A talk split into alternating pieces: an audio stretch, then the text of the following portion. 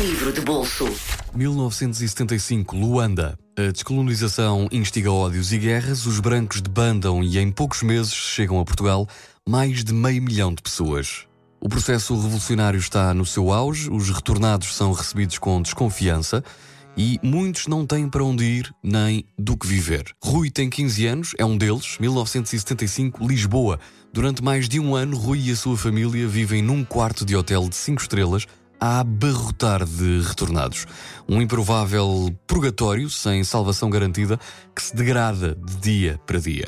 A adolescência torna-se numa espera assustada pela idade adulta, aprender o desespero e a raiva, reaprender o amor, inventar a esperança e a África, sempre presente, mas cada vez mais longe.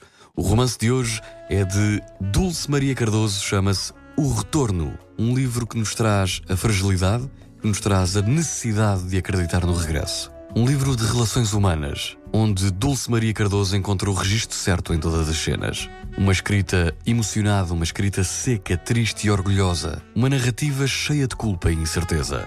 Um romance que deve ter na sua mesinha de cabeceira. Ora, deixe-me falar-lhe sobre Dulce Maria Cardoso. Ela que nasceu em Trás-os-Montes em 1964, tem pena de não se lembrar da viagem no Vera Cruz para Angola da infância guarda a sombra generosa de uma mangueira que existia no quintal, o mar e o espaço que lhe moldou a alma.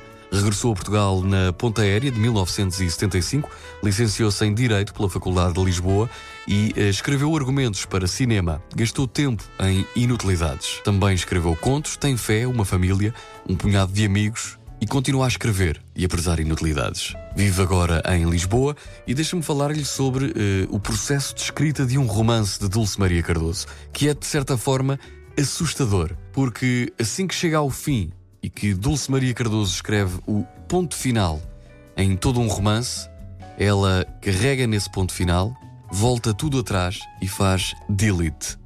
É verdade, Dulce Maria Cardoso, assim que escreve um romance, apaga esse romance e não o guarda em lado nenhum para voltar a escrevê-lo de cabeça.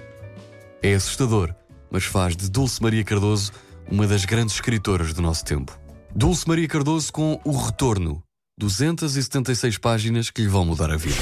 Livro de bolso